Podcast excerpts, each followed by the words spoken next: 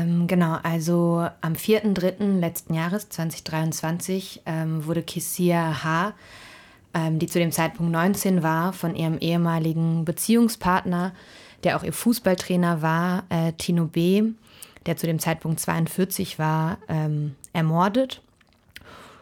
Genau, Tino B. tötete sie mit 32 Messerstichen und hat danach versucht, eben ihre Leiche verschwinden zu lassen. Und einige Tage nach dieser Tat hat er selbst dann eine Vermisstenanzeige bei der Polizei gestellt und in der er behauptete, dass ähm, Kessia H. spurlos verschwunden sei und sich eben als besorgten Partner ausgab.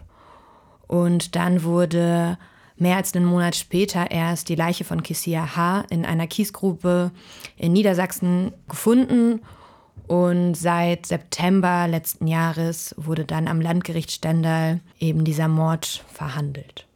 Ähm, genau, und die Besonderheit dabei war vielleicht, dass aus unserer Beobachtung, dass ähm, die Anklage von der Staatsanwaltschaft Stendal gestellt wurde und dort haben sie direkt ähm, auf Mord plädiert mit dem Mordmerkmal der Heimtücke, was quasi bedeutet, dass Kessia H. arglos war, dass sie nicht äh, vorhersehen konnte, dass ihr Gewalt droht äh, was aus unserer Beobachtung ein sehr selten oder eine relativ seltene ähm, quasi ein seltener Prozessauftakt ist, weil eine Staatsanwaltschaft oftmals erstmal auf Totschlag plädiert und dann ähm, der Mord erst im Laufe des Prozesses mh, mm, nachgewiesen wird. Mm, Jetzt ist es, glaube ich, der erste Prozess, den ihr äh, als Gruppe so beobachtet. Aber ihr geht höchstwahrscheinlich schon mit einer gewissen Erwartungshaltung, so habt ihr es ja auch äh, schon ein bisschen angedeutet, an diesen Fall heran, weil ihr eben um diese Problematik wisst, dass häufig bei diesem Fall, dass ein Mann in einer Beziehung mit einer Frau ist und diese Frau tötet, äh, in Medien gerade viel von einer Beziehungstat, einem Familiendrama oder so gesprochen wird und eben so eine ähm, strukturell, ein strukturelles Problem, äh, was dem Patriarchat sozusagen inhärent ist, nämlich dass es eben häufiger vorkommt, dass Männer Frauen töten, relativ unabhängig äh, von, von wie, ähm, wie sehr haben sie sich gestritten oder so. Genau, dass da diese Problematik besteht. Ähm, was ist euch dann im Prozess aufgefallen? Ist dieses strukturelle Problem irgendwie behandelt worden oder konnte man das nicht absehen?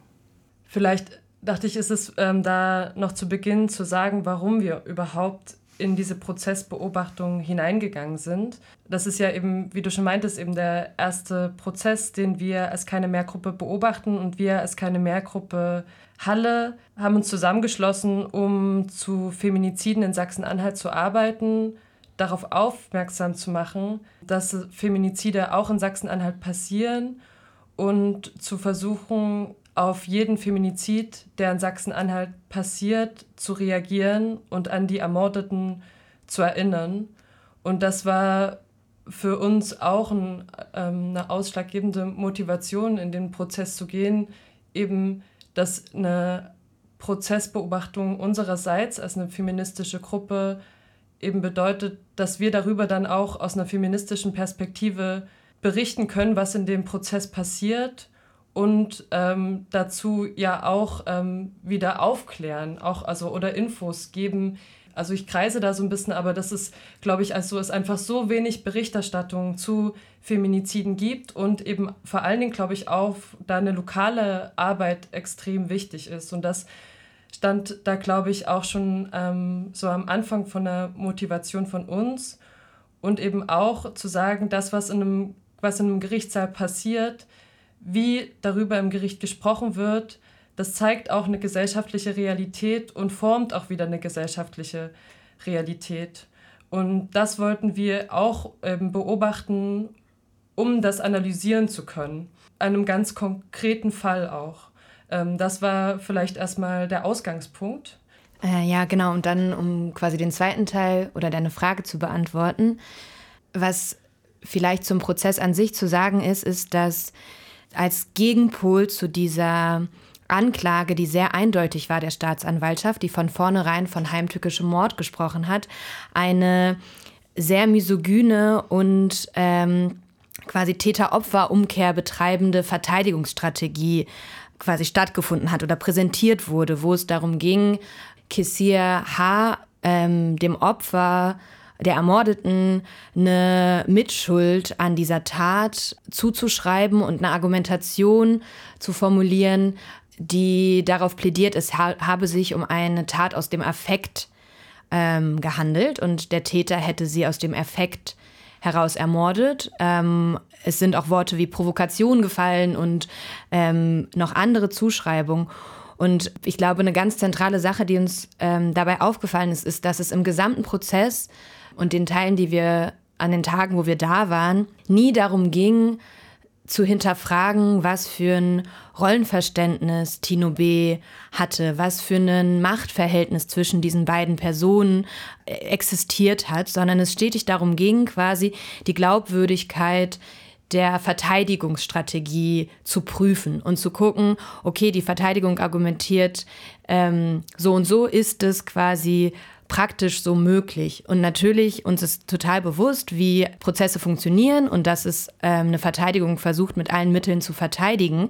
Und dennoch ähm, ja, war es erschreckend zu sehen, dass es weder um den großen Altersunterschied geht, noch um die Tatsache oder sehr wenig um die Tatsache, dass Kessia die heimliche Geliebte oder heimliche Beziehungspartnerin von Tino B war, der noch eine Familie hat ähm, und Kinder und dass er ihr Fußballtrainer war. Es ging sehr wenig um quasi eine Machtdynamik, die irgendwie offensichtlich ist und die Tatsache, dass es, wie du gesagt hast, sich um ein strukturelles Problem handelt und es nicht, ja, dass Kissia H.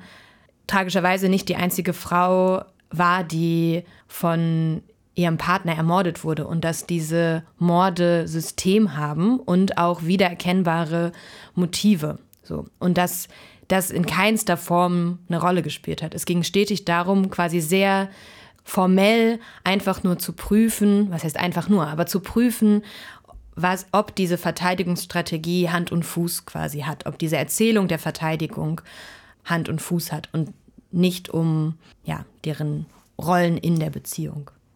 Und uns ist auch aufgefallen, dass eben geschlechtsspezifische Gewalt oder das Phänomen von geschlechtsspezifischer Gewalt oder partnerschaftlicher Gewalt gar nicht zur Sprache kam in diesem Prozess. Und da hat ja auch ein Gericht die Möglichkeit, zum Beispiel Expertinnen einzuladen und die zu befragen, zu der, also und da ähm, sich auch Wissen zu holen ähm, zu Gewaltdynamiken. Und das wurde überhaupt nicht gemacht. Und das äh, hat aus unserer Beobachtung ähm, konnte man da auch eine, eigentlich ähm, keine Sensibilisierung zu, zu geschlechtsspezifischer Gewalt von dem Gericht, also das konnte man da nicht feststellen. Und da gab es eigentlich auch ein ziemlich für uns auch äh, sehr deutliches Beispiel in dem Prozess, äh, als nämlich die Ex-Partnerin von ähm, Tino B. Ähm, als Zeugin vorgeladen wurde und befragt wurde ähm, zu der Beziehung, zu ihrer ähm, Beziehung mit dem ähm, Angeklagten, dem Täter,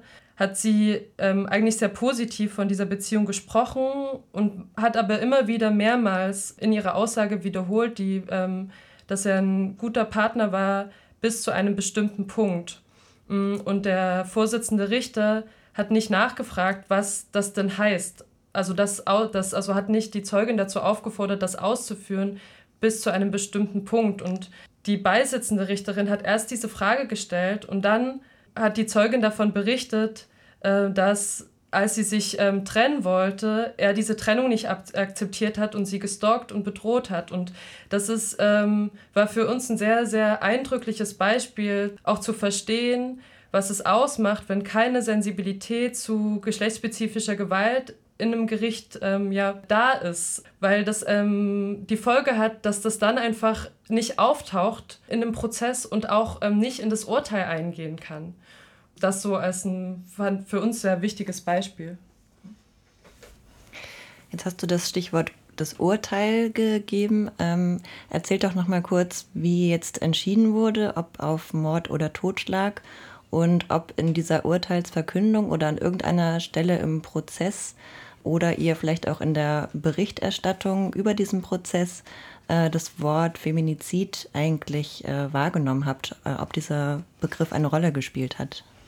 Also gestern wurde am Landgericht Stendal das ähm, Urteil gegen Tino B. verkündet. Ähm, das Gericht hat, ähm, der, ist der ähm, Anklage der Staatsanwaltschaft gefolgt ähm, und hat ihn wegen heimtückischen Mordes verurteilt ähm, zu lebenslanger Haft und auch noch ähm, dem Adhäsionsantrag der Nebenklage gefolgt. Das bedeutet, dass, die, dass der ähm, Angeklagte auch die Kosten der Nebenklage äh, tragen muss und ähm, ein Schmerzensgeld an die Angehörigen zahlen muss. Genau, soweit erstmal zum Urteil, was gestern ähm, gefällt wurde. Und äh, ja, zu deiner Frage. Also in dem Urteil hat das keine Rolle ähm, gefunden. Und äh, da vielleicht auch noch zur Erklärung, ähm, Feminizid ist kein Straftatbestand, also, aber trotz dessen könnte das Gericht diesen Begriff verwenden. Also nicht als Straftatbestand, aber diesen Begriff trotzdem für eine Beschreibung von einem ähm, strukturellen Phänomen verwenden. Genauso wie das Journalistinnen könnten, die darüber berichten. Und es gab eine sehr große Berichterstattung ähm, eigentlich in dem Fall. Ähm, viele verschiedene Zeitungen oder Medien haben darüber berichtet und es taucht einfach nicht auf, dass dieser äh, Begriff benutzt wird. Und das finden wir also auch sehr kritikwürdig. Genau, vielleicht, ähm, wenn ich mich richtig erinnere, ich glaube, es gab einen MDR-Artikel, wo wo der Begriff verwendet wurde, was ja tatsächlich auch für andere Medien quasi als Inspiration dienen könnte oder so. Oder als nicht als Inspiration, aber als ähm, Handreichung, sich daran weiter zu orientieren. Aber die darauf folgenden Artikel vom MDR, da tauchte es wieder überhaupt nicht auf. Also man hatte das Gefühl, ähm, das war eine einmalige Sache. Und tatsächlich wurde der Feminizid an Kisia H. medial für alle möglichen Bilder und Reproduktion von ähm, ja, ekelhaften Erzählungen komplett ausgeschlachtet. Also man wusste, dass nach jedem Prozesstag oder nach quasi den entscheidenden Prozesstagen, so wie beispielsweise ähm, als der Angeklagte die Einlassung verlesen hat ähm, oder sie für ihn verlesen wurde, genau, man konnte damit rechnen, dass die Medien sich darauf stürzen und auch vielleicht als. Und seine Worte verwendet werden. Genau, seine Worte verwendet werden und vielleicht auch als Beobachtung, als Prozessteilnehmende auch immer wieder eine komplett mangelnde Sensibilität und Pietät von ja, Medienpersonen äh, gegenüber den Angehörigen, wovon es immer genau, es waren immer Angehörige oder Familienmitglieder oder Freundinnen von Kissia H. im Gerichtssaal und man hatte das Gefühl, ähm, ja, Journalistinnen haben sich gerissen um irgendwie diese heißen Fakten, um danach wieder von genau irgendwie Beziehungstaten und irgendwelchen Dramen zu sprechen und schreiben zu können. Und gleichzeitig ist es auch ähm, sehr, ähm, oder ist es auch besonders, dass es so eine große Aufmerksamkeit für diesen Feminizid gibt. Und das ähm, liegt, denken wir, auch daran, weil es eine, ähm, also an, an der Arbeit der Angehörigen und Freundinnen von Kessia H., die sich auch darum bemühen, sehr stark, dass sie äh, nicht vergessen wird, weil ähm, Kessia H. war in dem ähm, VfB Klötze aktiv, einem Fußballverein in Klötze, und ähm, aus diesem Zusammenhang heraus hat sich, irgend, hat sich eine ähm, Freundesgruppe Cassie gegründet, die da wirklich ähm, eigentlich jeden Prozesstag dabei waren, ähm, sich den Prozess angeschaut haben, mit ähm, Journalistinnen darüber gesprochen haben und ähm, denen es, glaube ich, ein ganz großes Anliegen ist, dass ähm, Kessia nicht vergessen wird, dass an sie erinnert wird also das glaube ich, also das auch nochmal irgendwie finde ich sehr wichtig hervorzuheben. Die haben so in Gesprächen hat sich auch herausgestellt, dass sie so ihren Jahresurlaub dafür verwendet haben, an dem Prozess teilzunehmen und eine Öffentlichkeit zu diesem Fall herzustellen.